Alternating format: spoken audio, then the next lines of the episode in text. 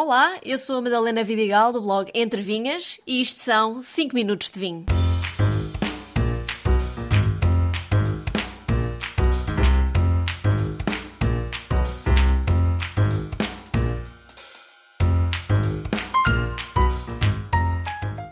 Ele é cubas de inox, ele é barricas de madeira, ele até já é ovos de cimento. Mas afinal, qual a diferença e influência de cada um destes recipientes na produção do vinho? E o vinho que abri hoje foi mesmo fermentado num ovo de cimento. É o Passo dos Infantes Verdelho, na herdade da Lisboa, no Alentejo. É um vinho muito fresco, com um excelente aroma vegetal e na boca muito ananás e maracujá, acidez vincada e final longo. A cuba de inox, o barril de madeira e o ovo de cimento são diferentes tipos de recipientes utilizados para fermentar e ou armazenar vinho. Cada um desses recipientes tem características distintas que podem afetar o vinho de maneiras diferentes. A cuba de inox é feita, como o nome indica, de aço inoxidável e é, em grande parte dos casos, a primeira fase por que passam os vinhos. Quando as uvas chegam da vinha à adega, dependendo se são brancas ou tintas, podem ou não passar pela prensa, mas são colocadas numa cuba de inox para a fermentação. Isso funciona tanto para fazer vinho branco, rosé ou tinto. A cuba de inox é claramente uma opção mais moderna e higiênica em comparação com barris de madeira e ovos de cimento, porque é fácil de limpar e não permite que bactérias ou fungos se acumulem. A cuba de inox também é uma opção mais neutra em termos de sabor, o que significa que não adiciona nenhum sabor ou aroma ao vinho e, não sendo porosa, também não permite qualquer interferência do exterior no vinho. Como eu disse, quase todos os vinhos começam a sua viagem na adega pela cuba de inox. Alguns começam e acabam aqui. Outros, só depois da fermentação em inox, é que são transferidos para a barrica de carvalho, mas já lá vou. Quando a intenção do enólogo é produzir vinhos de consumo mais imediato, que preservem as características essenciais da fruta, então a opção mais comum é mesmo usar a cuba para todo o processo.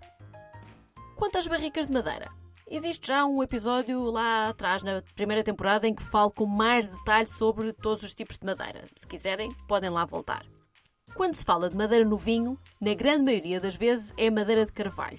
E aí as opções mais comuns é carvalho francês ou carvalho americano, embora também se use com cada vez mais frequência o carvalho húngaro e, alguns casos cá em Portugal, se use carvalho português.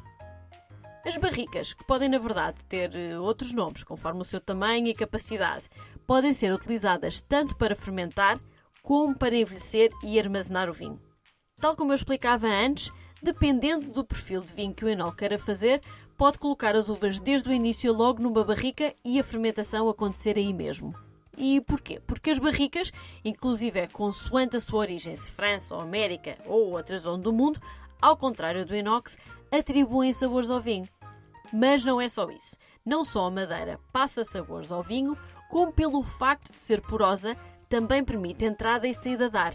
É uma quantidade pequena, é certo. A olho nu, a barrica é perfeitamente selada. Mas a madeira, por natureza, é porosa e, acreditem, mesmo em pequenas quantidades, deixa passar oxigênio. Ajuda a suavizar os taninos e a tornar o vinho mais equilibrado. O ovo de cimento é talvez aquele com que vocês estão menos familiarizados porque ainda não é tão comum ver-se nas adegas, embora se veja cada vez mais. Mas basicamente, o nome diz tudo. É um recipiente em forma de ovo e feito de cimento. Ah, e com cerca de 2 metros de altura. O ovo foi criado e desenhado para, de certa forma, imitar as características da barrica de madeira, mas com menos influência no sabor e na textura. Mas para mim, a parte mais curiosa do ovo é que o formato oval cria uma corrente de convecção natural no seu interior que ajuda a manter o vinho em movimento durante a fermentação. Como durante a fermentação o vinho liberta gases, esses gases entram em contacto com as paredes totalmente redondas e vai estar sempre a circular. Isso pode ajudar a criar vinhos mais equilibrados e complexos. O oferecimento é uma opção tanto para vinhos brancos como para tintos e ajuda a preservar a acidez e a frescura do vinho. Recentemente, uma jovem engenheira portuguesa, Tatiana Samarques, desenvolveu uma nova cuba de fermentação e armazenamento de vinho em betão. Betão e vinho. É, combinação estranha, não? Será que funciona? Segundo a engenheira, o betão foi adotado há muitos anos e nunca deixou de ser usado, mas perdeu popularidade exatamente com a era das barricas de carvalho e das cubas de inox. O resultado do botão é uma fermentação mais suave e gradual e um excelente armazenamento e envelhecimento do vinho. E a melhor parte desta cuba de botão é que a tecnologia, o design e os materiais são 100% portugueses.